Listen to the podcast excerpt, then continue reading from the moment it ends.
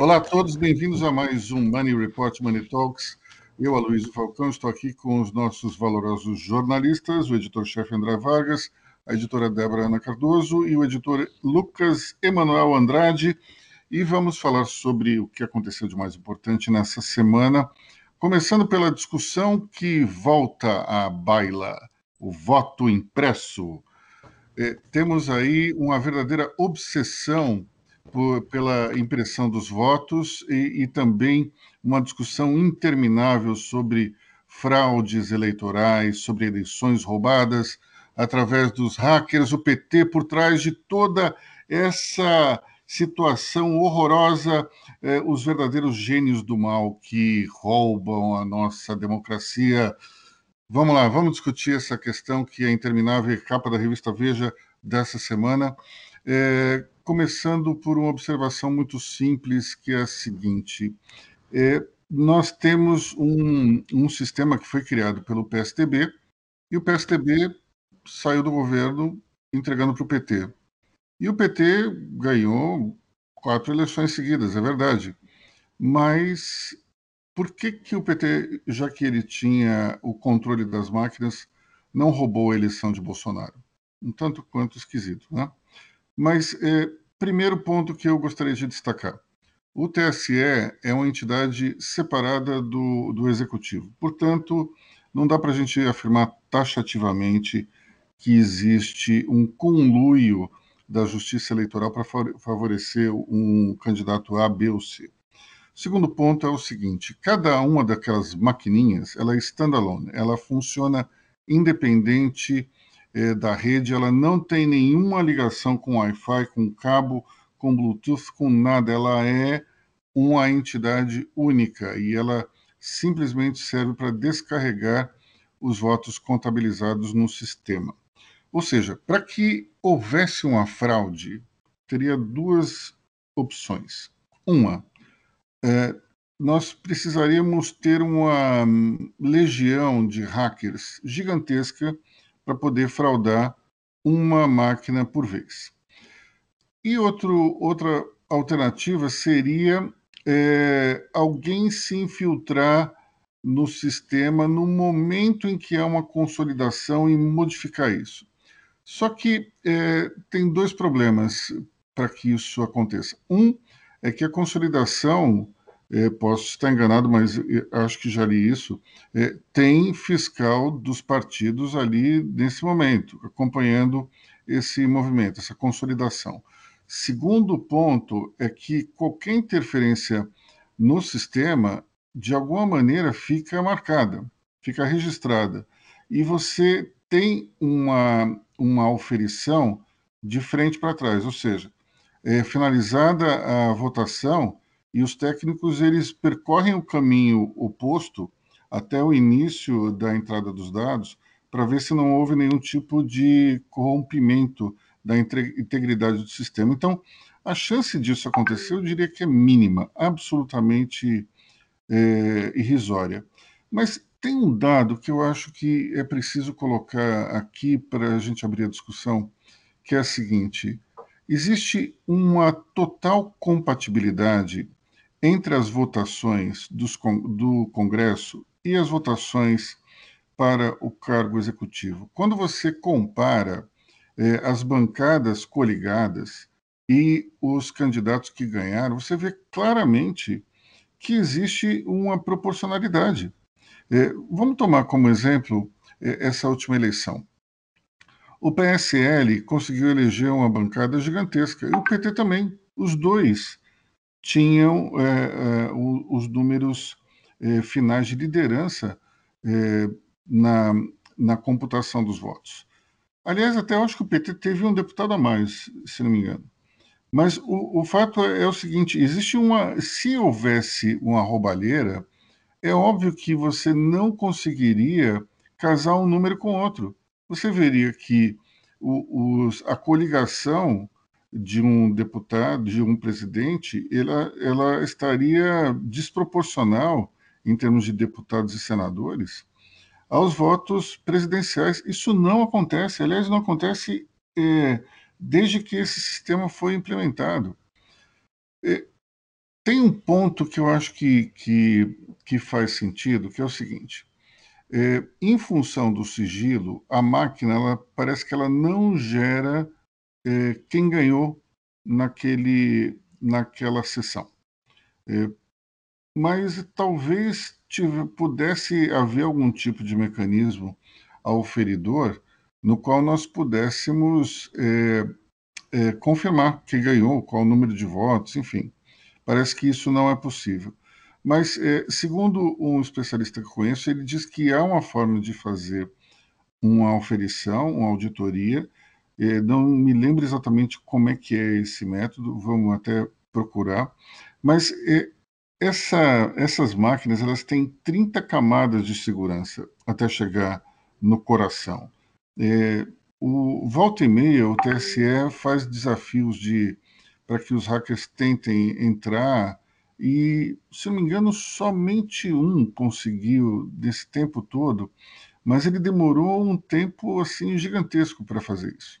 Ou seja, dentro de um processo eleitoral é absolutamente impossível que haja esse tipo de coisa. E, além disso, a máquina ela é de primeira geração, é, nós já temos a terceira é, geração dessas, desses equipamentos. Talvez um upgrade não seria, digamos, de todo mal.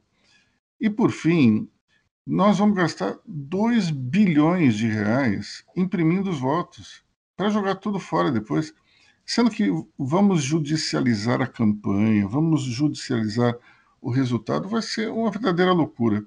A minha proposta é a seguinte: se for para imprimir alguma coisa, por que não deixar um mecanismo nessas máquinas que permita a impressão se o resultado de uma determinada sessão ou de um determinado local for judicializado? Aí você imprime somente aquilo. Agora, para que vamos imprimir 2 bilhões de reais em papel? Para mim não faz sentido. André Vargas, o que você acha dessa quando, quando, quando há impugnação de urna, isso pode ser feito pelo, pelos mesários, pelo chefe da mesa, caso ocorra alguma confusão. Isso pode ser feito pelo fiscal do TRE, que está ali presente. Isso pode ser feito pela polícia, pelo guardinha, tiver alguma confusão. Sabe, todo, todo, todo colégio eleitoral tem um guardinha ali. Ele pode fazer isso junto com o chefe dos mesários, ou um mesário. E você tem também os fiscais dos partidos, certo? Então, assim, tal urna pode ser impugnada. Quando ela é impugnada e ela é recontada, você faz a contagem manual, porque sai um extrato. É possível tirar um extrato. Tem que ter uma, uma chave, uma autorização. Não é qualquer um que tem uma chave para isso. Mas é possível fazer essa contagem também. Agora, eu nunca vi, é, é, desde que nós temos o, o, o, voto impresso, é, nada de. É, as eleições ficaram muito mais tranquilas. Eu lembro que quando eu comecei a votar nos anos 80, principalmente nas eleições municipais, havia sempre uma certa tensão. Né? Que você tinha boca de urna ainda, a coisa não estava bem consolidada, além, além daquela sujeirama toda que existia. E, e, eu acho que essa. essa a, a, eu acredito, né, usando um termo mais menos coloquial, é, é, que todo esse barulho que o Bolsonaro está fazendo e toda essa discussão que ele jogou aí, esse bode que ele jogou na, na sala, né, se dá porque ele está mal nas pesquisas. Se ele tivesse bem nas, é, nas pesquisas, ele tivesse com um nível de aprovação é, consistente, é, essa discussão ia ser secundária. Ele sempre tem essa, sempre teve esse questionamento para colocar na mesa para se apresentar como um candidato outsider um cara anti-sistema. E ele faz isso agora mesmo quando ele é o chefe do sistema. Então, assim, teremos, teremos uma eleição tumultuada aí. Eh, existe também uma outra, uma outra justificativa, essa politicamente racional, é, que é o seguinte: Bolsonaro ele é um político que vem num partido nanico, PSL. Ele pode ter uma bancada consistente, é, hoje, mas o PSL não tem uma base eleitoral. Ele não tem, ele não tem um aparelhamento e ele não tem uma militância capaz de efetuar a clássica o clássico monitoramento das urnas, porque os partidos têm o mapa das urnas. Eles sabem mais ou menos uh, como votam eleitores de tal região. Uh, esses mapas de urna, esses mapas de votação, eles mudam muito para o legislativo. Uh, tem lá um candidato que puxa voto e tal. Mas para o executivo, no primeiro turno não muda muito. E para o segundo turno também não muda muito. Mesmo quando você tem uma eleição como a eleição passada, com um forte sentimento de oposição ao PT. Mas, então, o que, que o, que, que o PSL tem a seu favor? O PSL, o PSL, o partido eventual que o Bolsonaro tiver, a sua base aliada, ela tem o seguinte: ela não tem uma base de militância para fazer esse, esse, trabalho de boca de urna, de fiscalização de urna. Eles não têm fiscais. Isso justifica. E também você tem essa questão do Bolsonaro querer se apegar ao poder de qualquer maneira, como volta e meia ele ensaia. Mas isso não. é uma questão que não fica para o futuro. Não te lembra um pouco o, a estratégia de Donald Trump chegando perto da eleição? É, eu lembro que se, ele começou a falar de fraude antes mesmo de haver a votação. Depois que houve a votação, ficou falando em fraude que nunca foi comprovada e, e inclusive, utilizando até o ex-prefeito Rudy Giuliani para ser uma espécie de boi de piranha na discussão, é, me parece que existe mais semelhança entre Bolsonaro e Trump do que a gente aparentemente possa perceber, porque é, não somente os dois endureceram a discussão, o discurso pré-campanha, como parece que Bolsonaro imita essa questão aí do, da fraude.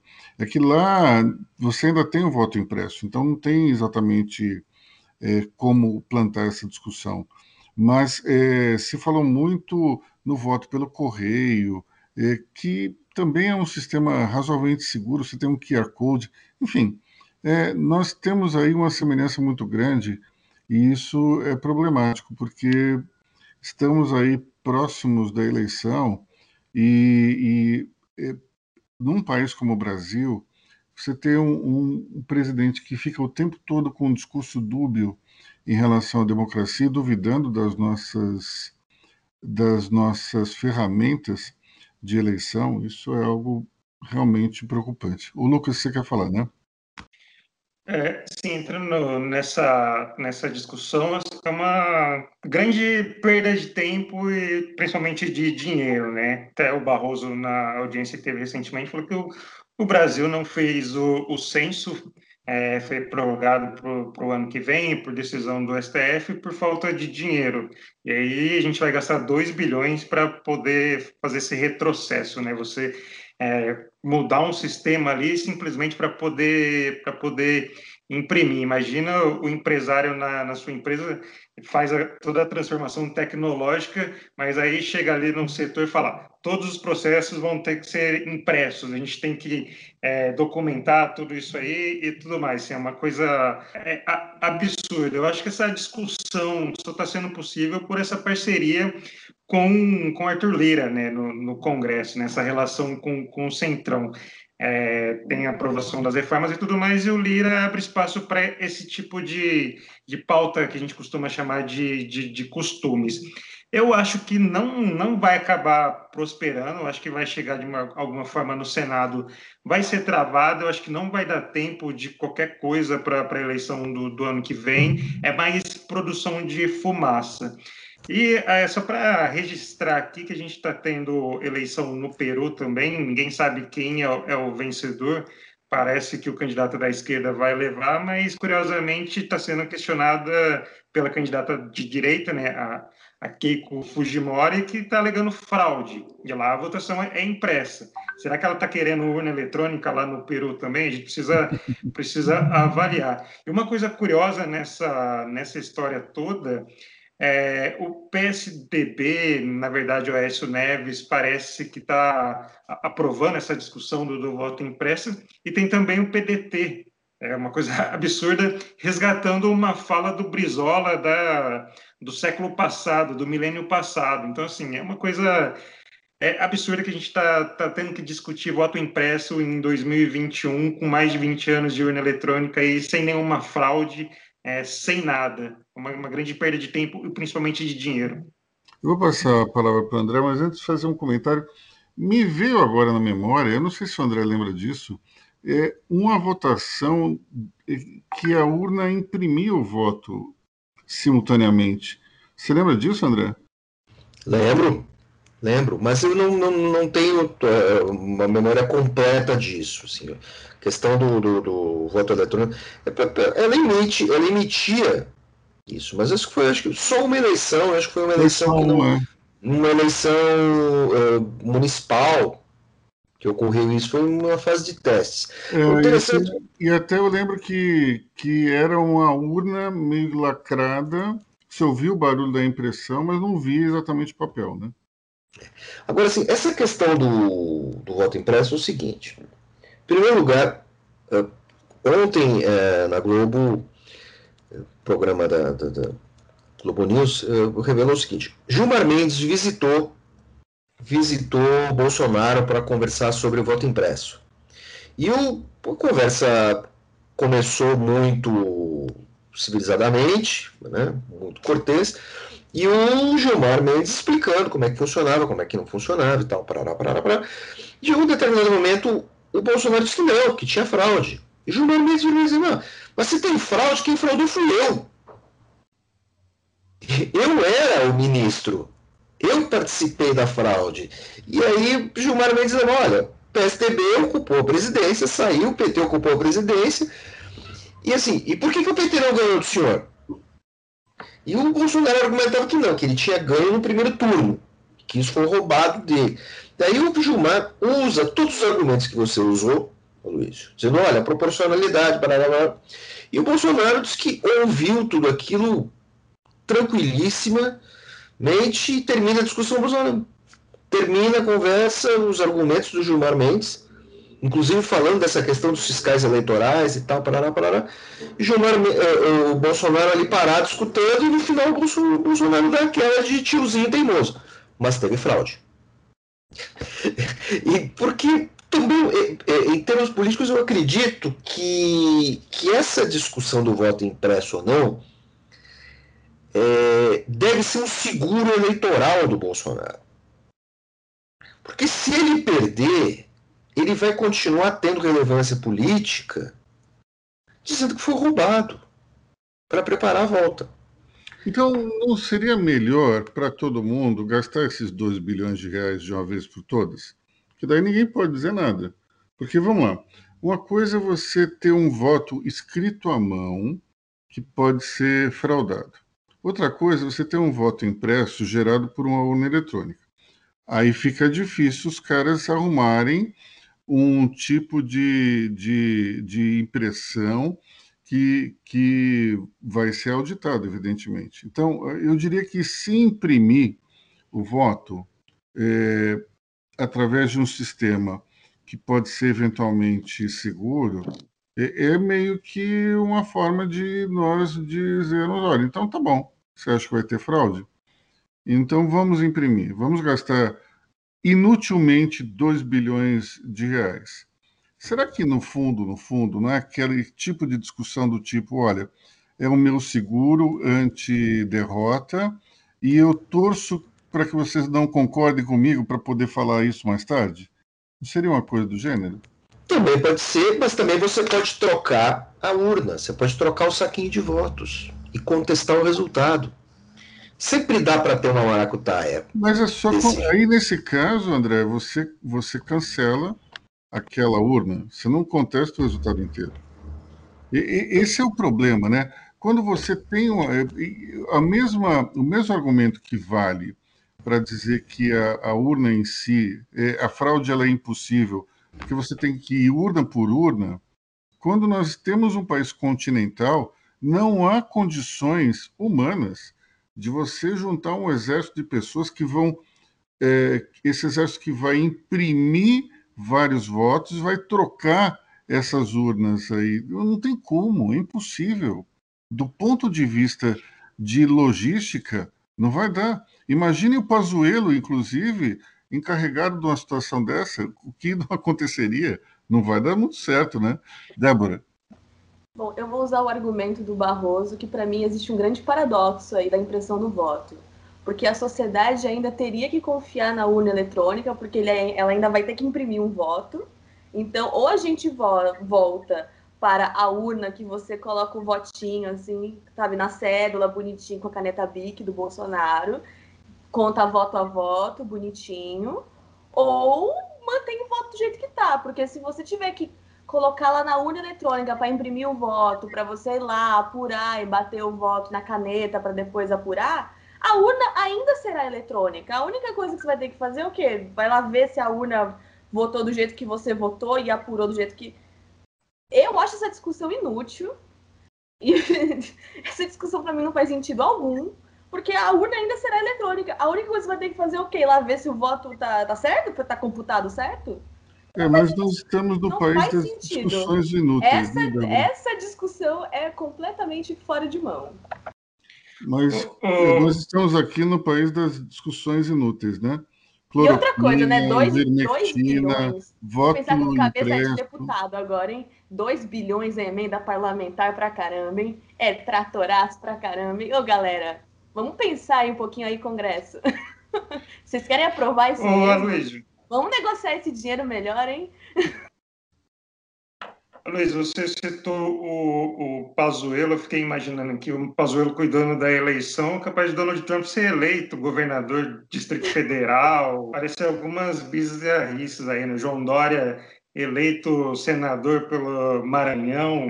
Gente, se o Pazuello... Bom, nós, isso nós tivemos um ex-presidente vindo do Maranhão que foi eleito senador pelo Acre, né? Isso tudo pode acontecer aqui no Brasil, né? Enfim... É, é, voltando é, a falar de Bolsonaro, mas evidentemente sob outro aspecto, e retomando esse mote que nós estamos no país das discussões inúteis, é, tivemos mais o início de uma discussão inútil, que é a questão das máscaras. O presidente Bolsonaro é, vem a público para dizer que é, irá orientar o, o, ministro Marcelo Queiroga, ou melhor, ele disse que tinha dado um pitaco, uma coisa do gênero, é, para que é, os é, imunizados, ou através da doença ou através da vacina, não tivessem mais obrigação de usar máscaras. E usando como exemplo os Estados Unidos, que já aboliu o uso de máscaras, mas lá nos Estados Unidos nós temos um índice de vacinação gigantesco comparado com o nosso, que está em 11% para quem tomou as duas doses, se não me engano. É, eu queria abrir essa discussão aí. O que, é que vocês acham dessa, de abolir o uso de máscaras? Mais uma jabuticaba desnecessária, mais uma jabuticaba mal nascida que o governo cria, que o chefe do executivo cria. É, é, ele apresenta essa ideia, na verdade, ele quer um, um parecer do Marcelo Queiroga para tentar jogar essa ideia, certo? É, mas, assim, eu preciso lembrar, para quem não sabe, é, anteontem, na Europa, com o lançamento do o início do verão, uh, imunização de uma parte considerável da população, a Europa está abrindo e tal. O representante da OMS para a Europa, o Dr. Klug, avisou que é preciso continuar usando máscaras, porque na conta geral, só 20% da população europeia inteira está imunizada. Quando eu falo 20%, eh, você também tem o Azerbaijão, Belarus, eh, eh, as, as, repúblicas bálticas, você tem Malta, Albânia. Então você tem uma série de países que não formam só os países da União Europeia. Você tem Europa o continente todo. E ele estava alertando para esse problema. As pessoas têm que. É para essa questão, as pessoas devem continuar se protegendo por enquanto e por um bom tempo ainda. Porque você pode eventualmente ter uma terceira onda, ou até uma quarta onda, com parte da população vacinada. Porque o que, que acontece? A, a vacina ela evita que você morra. Certo? Ela, você não vai morrer, mas você pode ser reinfectado. Nós tivemos aqui no Brasil uh, o, o advogado, o Maierovitch, né, Luiz? Uhum. Walter Maierovitch. Ele é um, é um senhor de idade, já recebeu as duas doses e ele baixou Walter o hospital. Panganiello Maierovitch. Exatamente. É, ele recebeu as duas doses e ele passou os dias no hospital. Ele foi, ele foi infectado depois de vacinado. Ganhou lá um oxigêniozinho, ficou lá, não teve nenhum problema, não se complicou demais, não havia nenhum risco de ser entubado nem nada. Mas ele desenvolveu Covid e ele não tinha pego antes.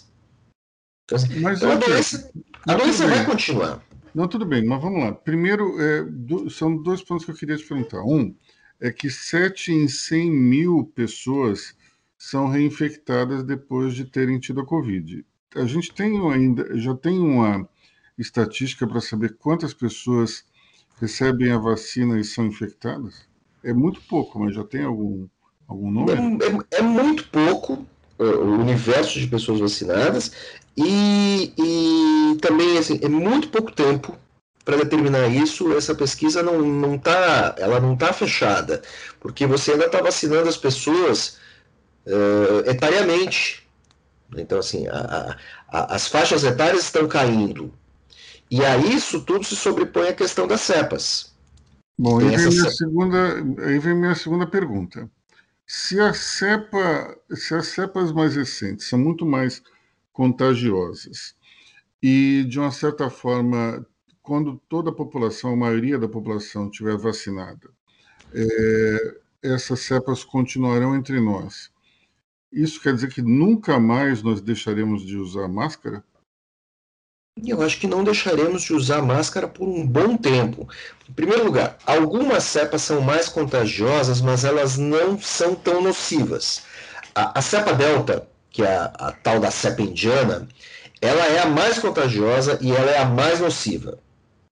Mas existem outras cepas que são mais contagiosas, elas infectam mais e mais rapidamente, mas elas não são tão nocivas. Os efeitos da infecção não são tão agressivos. É, é por isso que se fala que a, a, o novo coronavírus ele é, é, é uma doença muito insidiosa, muito traiçoeira, ela é muito difícil de mapear os seus efeitos e as suas soluções. Então, isso que o Bolsonaro está propondo agora, voltando à questão inicial, é, não é só uma insanidade. É, assim, é, ele está aumentando. Vamos falar de dinheiro. É bom falar de dinheiro. Vamos falar de conta pública. Se você libera todo mundo para usar máscara, e eu não acredito que todo mundo vá querer se liberar de usar máscara, as pessoas estão até se acostumando, você fica aumentando o gasto do governo. Você fica aumentando o gasto do SUS, você fica empacando a máquina pública.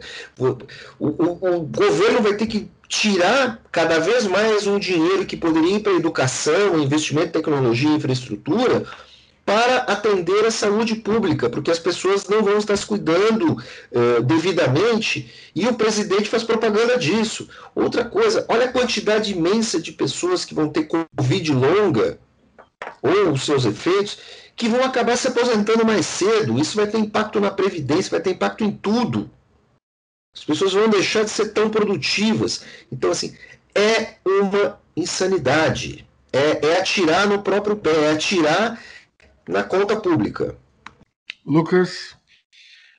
Bom, queria aproveitar o momento que lança meu amigo André Vargas como candidato a presidente no ano que vem, que eu acho que assim a gente consegue resolver a pandemia, porque se depender dessa mentalidade do Bolsonaro, a gente não vai conseguir. É, Bolsonaro ele sempre tem método, né? Ele sempre o tempo todo tem essa ideia de alimentar a base, seja com o voto impresso, agora com a questão da, da máscara. E aí, enquanto a gente perde tempo com essa discussão inútil, se é absurdo ou não tirar a máscara agora, o estrago já, já foi feito. É, assim, na base dele, essa história já está circulando. Como o caso do, do relatório do TCU, relatório que não existe, foi uma coisa forjada ali, é, de, um, de um servidor que é filho de um amigo do, do Bolsonaro, mas a história já circula na, na, na no, no, WhatsApp da, da, base bolsonarista. Então, assim, é, mas é justamente isso que o André falou. Mais gente vai ficar infectada, vai sobrecarregar o SUS, vai sobrecarregar os hospitais e a gente fica nessa, nessa bola de neve o tempo todo, né? É, mas, de novo, é, é discussão do Bolsonaro para alimentar a base com um estrago já feito, como foi no caso, a gente lembra de é, aferição de temperatura na porta do estabelecimento, é, sempre foi feito na testa, aí se criou uma, uma fake news de que é, acarretaria algum problema, e você entra em qualquer lugar hoje, as pessoas vão diretamente no teu braço, assim, uma coisa totalmente absurda como a fake news é, prosperou. Eu acredito que vai, vai acontecer isso. As pessoas vão querer entrar nos estabelecimentos sem máscara e vão falar que ah, eu já tive, já fui vacinado.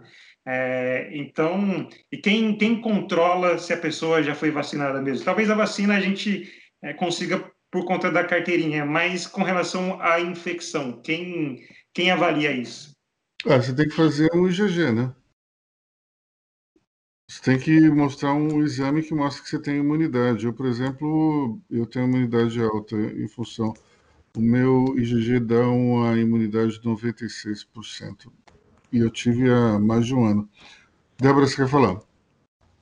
Eu tenho a impressão que o Bolsonaro jogou essa da, da máscara agora porque ele perde a narrativa da antivacina, ele teve que ceder à vacinação, tanta pressão aí da CPI, a pressão aí de, de várias coisas teve que fazer aquele discurso meia culpa ali da faz um tempo a gente até soltou a, a, a nota falando ali da, da, mudança de discurso do governo falando de vacinação e aí agora ele joga da máscara.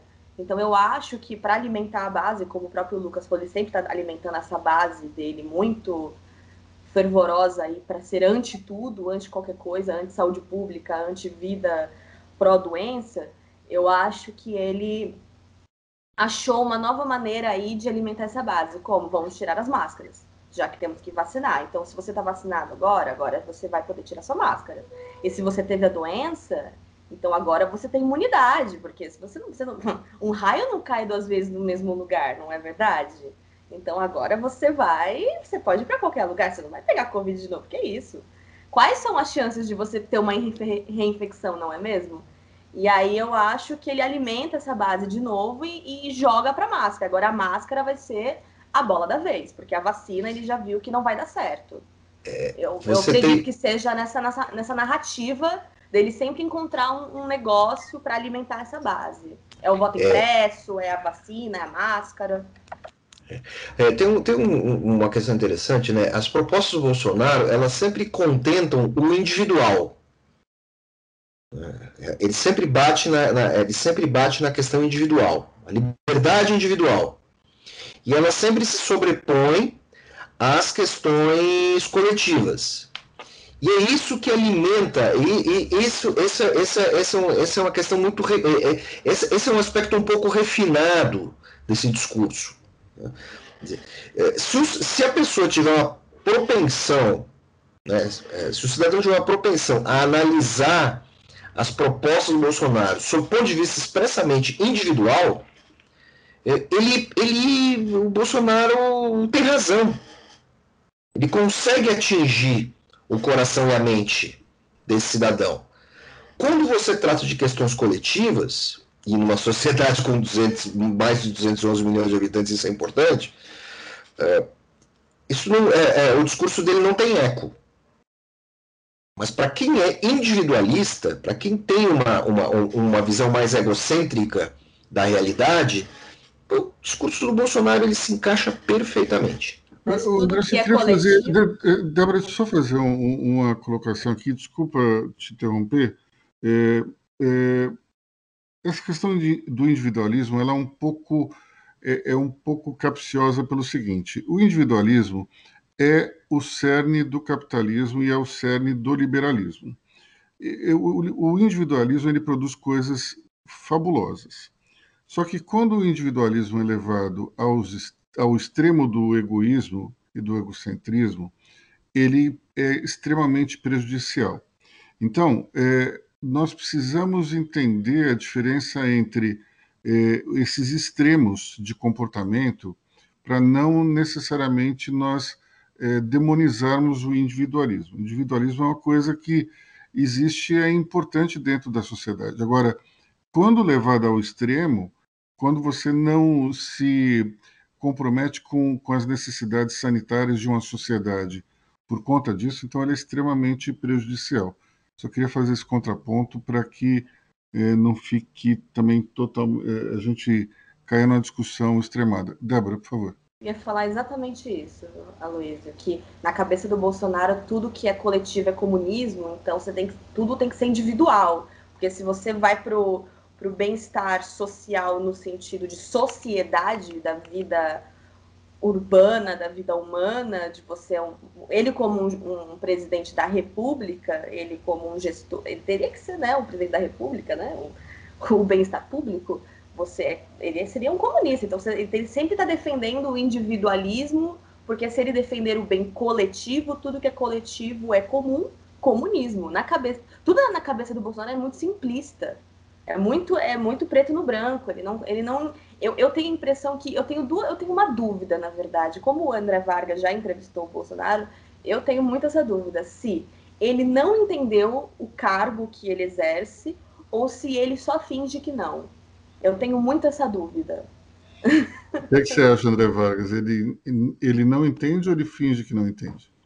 Eu acho que é um mix dos dois, né? Eu continuo batendo naquela tecla que o Bolsonaro, o Bolsonaro é um pouco Maria Garrincha. Ele, ele conhece muito, ele aplica muito bem dois ou três truques, certo? E esses truques, essas jogadas que ele aplica, ele aplica com maestria, certo? Então assim, ele sempre vai fazer o drible para a direita com velocidade e jogar a bola e jogar a bola lá no meio, fazendo analogia futebolista. Então ele faz isso. Esses poucos truques que ele domina, ele faz muito bem e ele também ele tem essa questão de ele mantém a temperatura alta. Ele trabalha ele trabalha no, no ele trabalha na sala de caldeiras. Né? Ele trabalha então ele sempre mantém a temperatura do eleitorado dele num certo nível de contestação e descontentamento. E isso então... funciona para ele. Funcionou para ele enquanto ele foi parlamentar. E ele descobriu um jeito de manter essa base aquecida. Ele fala esse grupo o tempo todo e ele tem ali ao redor dele uma turma de parlamentares que também dão tratos à bola a esse pessoal, como o Bia Kicis e tudo mais. Isso ele faz muito bem. Então, acho que ele, ele se equilibra muito bem entre essa sabedoria e essa ignorância. Bom, eu queria só registrar o seguinte: eh, nós temos aí uma narrativa na qual a questão das máscaras é apenas mais um capítulo. Né? Começou com é uma gripezinha, não é tão, tão, tão grave assim. Depois fomos para o tratamento precoce, a cloroquina, aí depois a vacina que transformava em jacaré, e agora nós estamos na, na questão das máscaras sempre tem um. Ah, e no meio disso teve também o relatório do TCU, que não tinha tanto morto assim por Covid. Então, é, nós temos aí claramente um, uma conversa no sentido de minimizar os efeitos da pandemia, que são devastadores, não tem como minimizar. Nós não podemos é, vender uma ideia para a sociedade de que isso não é importante, ou então é menor do que se imagina. Pelo contrário, é muito grave muitíssimo grave. Vamos chegar é, é, logo, logo a 500 mil mortos. Isso é, isso é terrível. E parece que as pessoas só se tocam de, da gravidade da situação quando perdem alguém que é próximo. Isso é terrível. As pessoas têm que se tocar, essas pessoas que entram no negacionismo, têm que se tocar que existe uma coisa chamada empatia. Você tem que entender o sofrimento alheio tem que entender a gravidade da situação. Não adianta simplesmente a gente ficar é, criando explicações racionais para justificar o injustificável, pelo amor de Deus. Bom, é, para finalizar essa discussão, eu também queria fazer um registro aqui que é o seguinte: é, o SUS é o responsável pela grande capilaridade e, e, da rapidez com a qual nós estamos vacinando as pessoas, apesar de é, ainda termos um número pequeno é, com é, imunizados com duas doses. Mas eu acho que hoje um consenso de que se tivesse mais matéria-prima e mais vacinas, nós estaríamos num número muito maior do que o atual. Portanto, o SUS ele surge como um, um ativo brasileiro que hoje é, endeusado tanto pela esquerda como pela direita. A direita, ela diz, está vendo só, nós vacinamos rapidamente a nossa população. Isso ninguém fala, isso a Globo não mostra, isso diaba 4. Só que isso ocorreu por conta do SUS, por conta dessa capilaridade que nós temos. E a esquerda fica falando é, mal do João Amoedo, dizendo: olha, o Amoedo queria privatizar o SUS, e se o SUS estivesse na mão da iniciativa privada, como seria? Eu vou dizer para vocês: seria muito melhor. Seria muito melhor pelo seguinte: a iniciativa privada ela tem sempre mais eficácia do que o ente público. Ponto final. Então vamos lá, vamos comparar, por exemplo, a telefonia celular, a telefonia fixa. Vamos comparar qualquer coisa. Quando era é, privado, quando era público e depois passou privado. Então, é, acho que tem que haver um sistema público de saúde, sim, porque ele tem que atender os menos privilegiados. Agora, dizer que é, o, o, SUS é incrível porque ele é público, não necessariamente. Ele é, ele é bom porque ele é capilarizado. E, e ele é, já tem quantos anos, André Vargas, o SUS? SUS tem quase 30 anos nesse desenho. E é preciso lembrar uma coisa: nem a esquerda nem a direita. Né? O SUS, o SUS é, uma, é, é, é uma das poucas coisas da sociedade brasileira que se aproxima de um consenso. Porque o SUS foi criado pelo centro. Quem criou o SUS? Sarney. Olha aí. Certo? E também, assim, afirmar assim, o que, que acontece? O SUS tem uma grande capilaridade e tem uma grande ociosidade também. É preciso lembrar isso. Eu moro na frente de uma grande unidade do SUS. Certo? Uh, eu moro nessa região da cidade de São Paulo há 10 anos. Aquilo fica praticamente as moscas boa parte do mês, e aí tem uns momentos ali que você tem muita gente chegando, exames e tal, barará, barará. Uh, desde que começou a campanha de vacinação, tem filas e filas na frente da minha casa. Inclusive fotos usadas por Money Report mostrando, mostrando as filas do SUS são fotos da frente da minha casa. Algumas delas feitas por mim e outras obtidas, vindas do compradas e vindas de fotos públicas. É sempre o SUS Santa, o SUS Santa Cecília. O que é O SUS tem a grande capacidade, é, é, capilaridade, ele também tem muita ociosidade. E o SUS, é, no seu backstage, ele tem muito de iniciativa privada. Ele tem muito de iniciativa privada, sim. Quando as pessoas, as pessoas não fazem ideia do que assim, quando se anuncia, ah, nós anunciamos no boletim, eh, Débora, que o, governo havia comprado, adquirido não sei quantos leitos para o SUS, certo? De UTI. Esses leitos vêm da onde? Esses leitos vêm da iniciativa privada. O venda iniciativa privada não o leito hardware. O governo compra o leito. Ele aluga aquele leito. Esse leito pertence a alguém. Pode ser um hospital estadual, pode ser um hospital municipal, ele pode ser de uma entidade beneficente, ou, ou ele pode vir de um hospital privado. É, materialmente, a propriedade desse leito ela é quase toda da iniciativa privada. Quando diz, ah, o tal presidente diminuiu os leitos do SUS, esses leitos eles não se esvaneceram. Eles voltaram à iniciativa privada. Ou, ou voltaram aos hospitais. Então, assim, você tem um grande, você tem um grande ecossistema econômico por trás do SUS. Agora, a ponta final, a ponta final do SUS, essa tem que ser pública. O postinho lá em Itapipoca da Itapicuruca, onde é, é, o seu Zé da Noquinha vai tomar, vai ganhar a vacina da Pfizer, lá no, sabe, a, a, atrás do cenário, atrás do cenário da novela do Jorge Amado, atrás do cenário da novela Pantanal, isso tem que ser público, porque aquilo não se paga. O que, o que não se paga tem que ser, tem que ser uh, bancado pelo governo. E assim funciona. Agora, você tem grandes empresas que vivem do SUS, porque o SUS precisa funcionar e ele só funciona por iniciativa privada. Você tem questões de vacinas, por exemplo, que não são comercialmente viáveis. Aí, para isso, você tem que ter uma Fiocruz, para isso, você tem que ter um Instituto Butantan.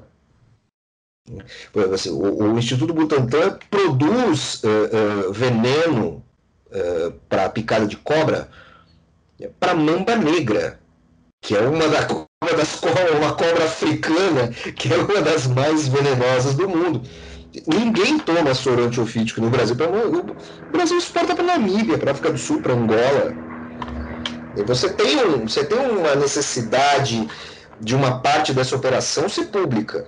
A parte que não se paga. O que se paga, o que dá volume, vamos embora. É privado.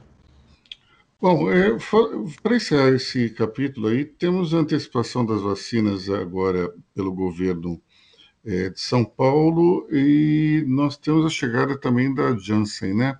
André, um comentário rápido, porque eu sei que a gente está meio estourado de tempo. Bem, é, vacina da Janssen, o Brasil comprou 38 milhões de doses, certo? É, e o Brasil pediu por causa, da, por causa dessa, dessa ausência, eh, os atrasos dos insumos, pediu para antecipar doses.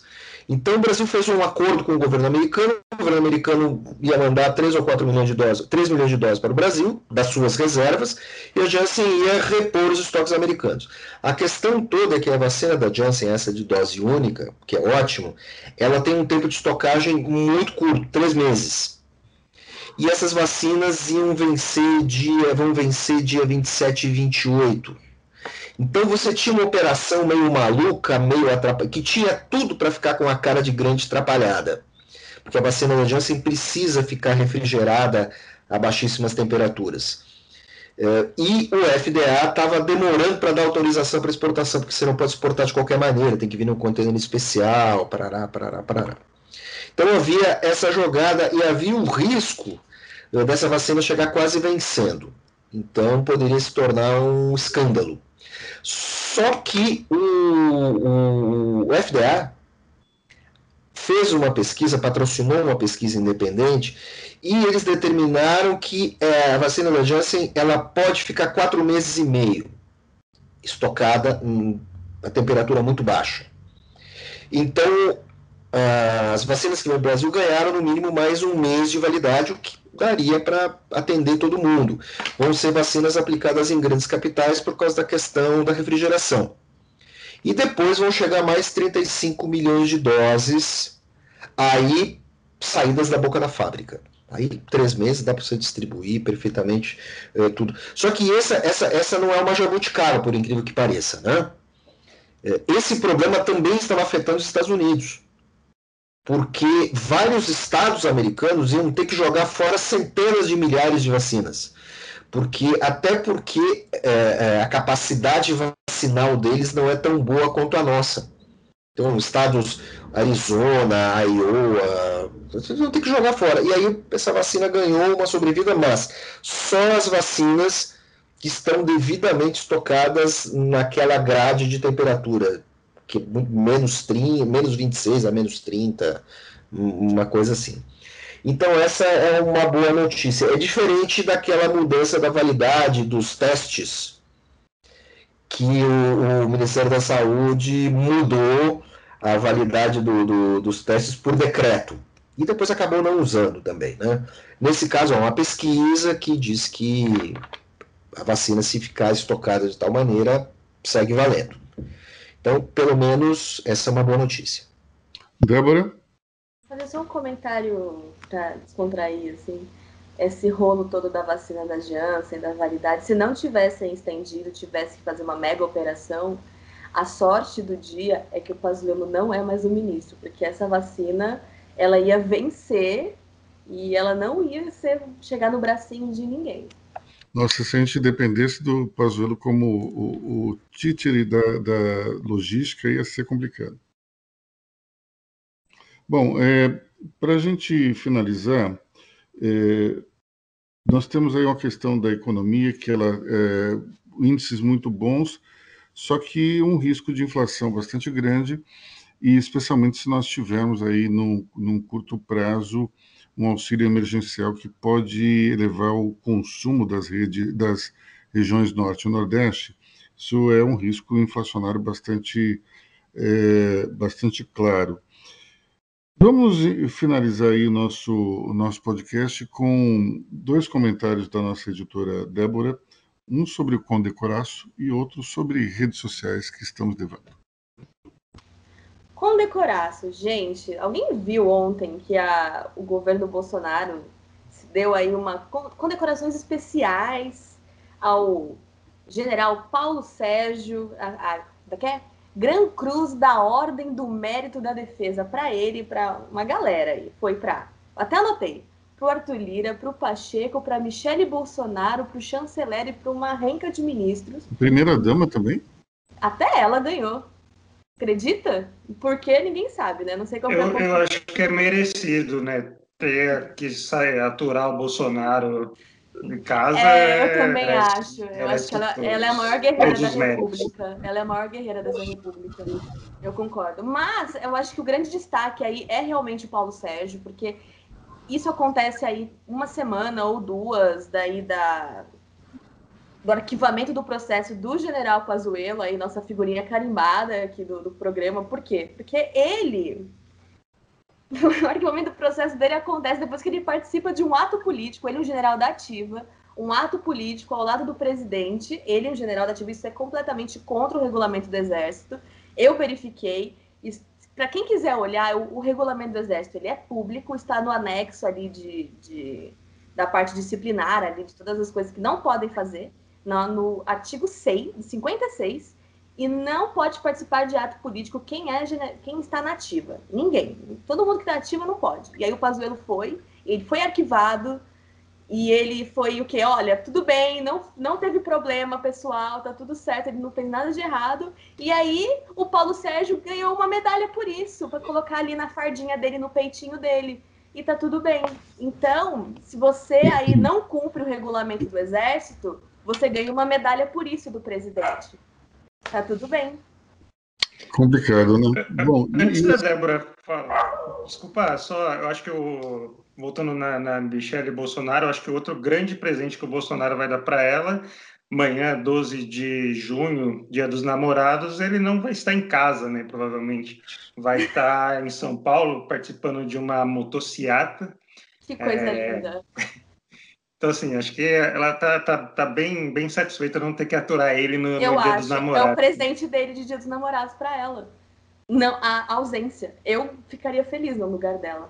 Inclusive, eu quero deixar claro que o, eu quero falar novamente o nome que é Cru, Gran Cruz da Ordem do Mérito da Defesa. Eu não sei que defesa foi essa, porque do coronavírus a gente sabe que não foi. A defesa do Pazuello, talvez, né? Provavelmente. Porque a renca de gente que ganhou essa, esse, essa condecoração, eu estou assim, impressionada. Vamos encerrar com as redes sociais. Aí, Débora, que o, o nosso querido André está tá nervoso aqui. Não, não. Redes sociais. Bom, semana, há duas semanas atrás eu prometi que ia fazer um breve comentário sobre as redes sociais do Omar Aziz, que é o presidente da CPI, que virou aí um senador influencer e não ao contrário. Por quê? Porque ele antes, ele já era senador, ele já teve todos os cargos da República. Entendeu? Ele já, ele já foi governador, ele já foi prefeito, ele já foi secretário de segurança, ele já fez tudo. Ele, ele agora ele é influencer. Por quê? O que tem de tão especial nas redes do Omar Aziz? É, são as publicações no feed? Não, não são. As publicações no feed do Omar Aziz não são nada demais. São o que eu espero de rede social de político, porque o ouvinte que está chegando agora não sabe, mas quem ouve a gente há um tempinho sabe que eu sou um pouco viciada em acompanhar as redes por aí dos, dos nossos parlamentares, dos nossos chefes do executivo. Mas as redes sociais deles são bem café com leite, assim. É tipo, melhores momentos, frases de efeito, passagens pelo seu reduto e, e com o eleitor. Nada de excepcional.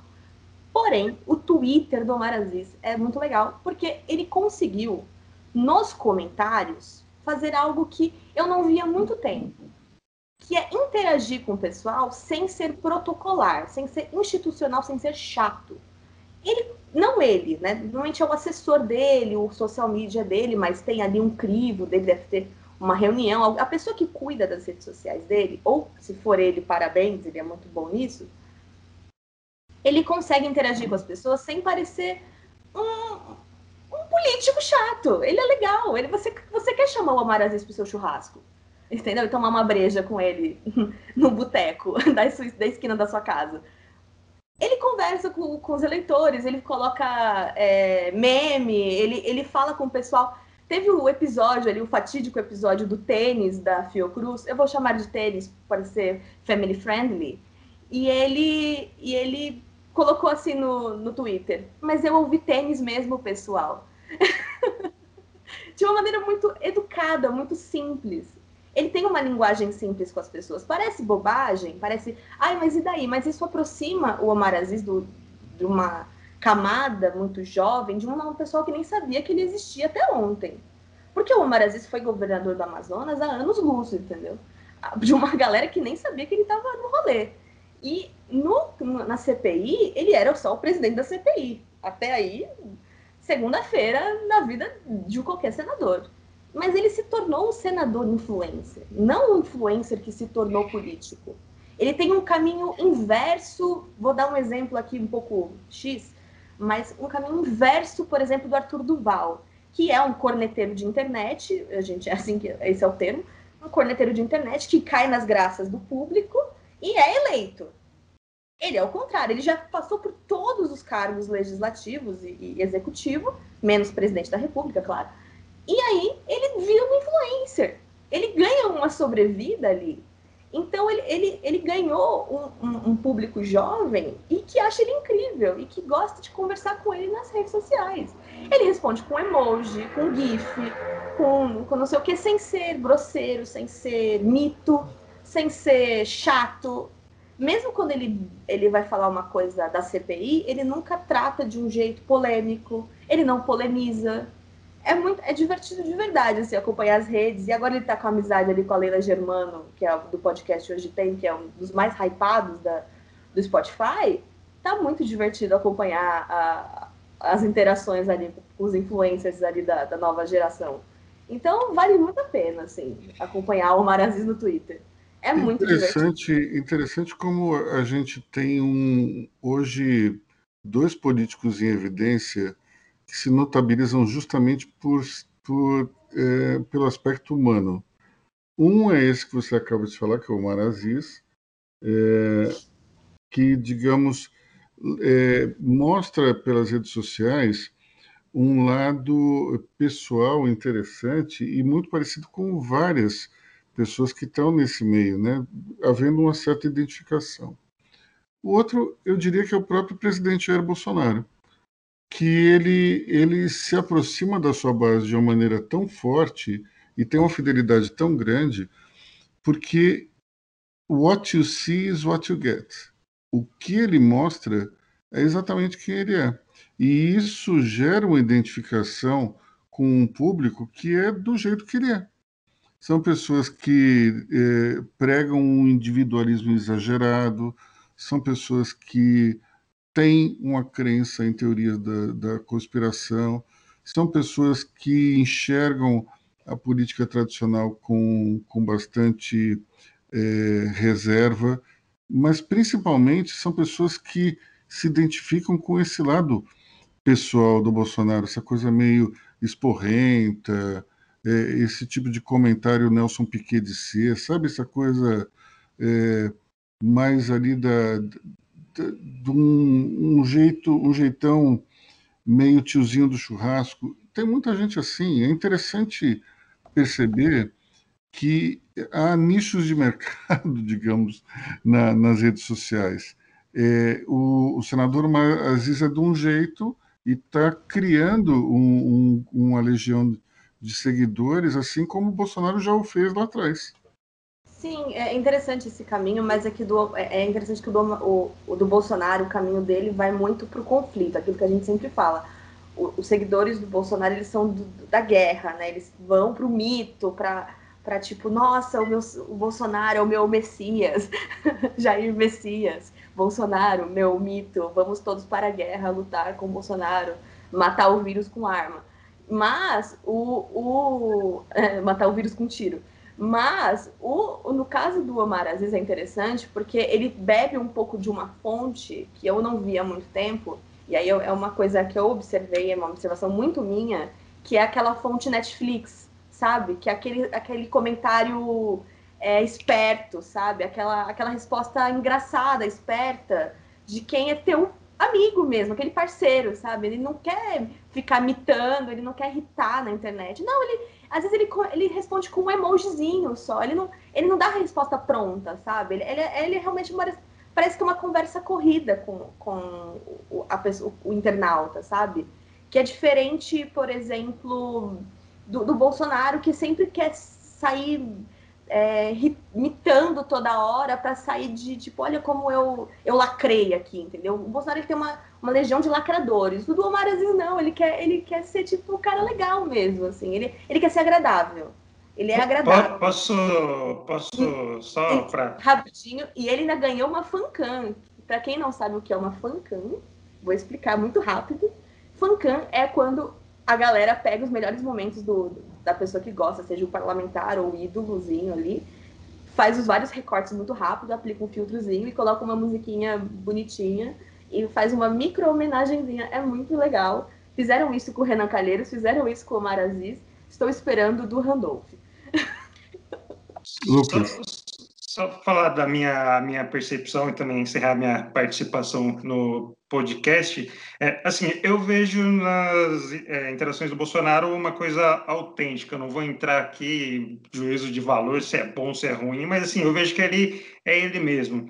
É, eu só nesse movimento de alguns políticos, agora o Maraziz, mas eu cito outros dois aqui que têm esse tipo de comportamento, é, o Collor e também Eduardo Cunha. Eduardo Cunha, que quando esteve preso, a conta dele era tida como um oráculo, porque qualquer coisa você poderia buscar ali, qualquer acontecimento no país, você conseguiria buscar alguma fala do Eduardo Cunha é, lá atrás. Agora que ele está tá solto, reativou a conta, tem um celular ali para para mexer nas redes sociais, então ele usa dessa forma, de falar do Flamengo, de falar disso, daquilo e tal, tal, tal. É, parece que tem uma, uma estratégia por parte dessas raposas, né?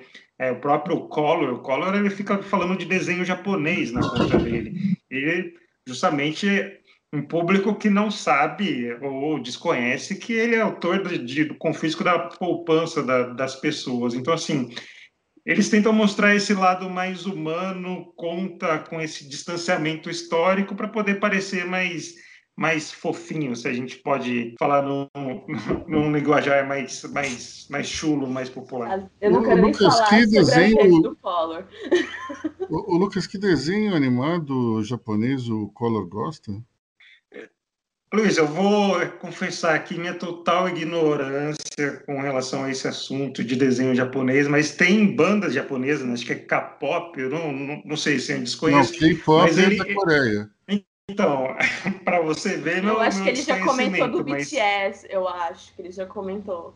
Do, eu só queria dizer o seguinte: embora, embora o ex-presidente Collor tenha, tenha feito uma abertura da economia, eh, que eu acho que é bastante, foi bastante importante para o governo, a sua gestão tem muito mais a ver com o final do desenho animado Akira do que com qualquer outra coisa dentro da história dos animes japoneses. Mas, enfim.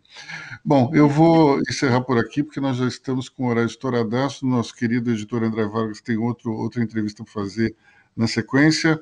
Eu, Aloysio Falcão, me despeço de vocês aqui. Bom fim de semana para todos. Tchau, pessoal. Pessoal, tchau. Até semana que vem. Tchau, tchau. Até a próxima. Tchau, tchau, ouvintes. Até semana que vem.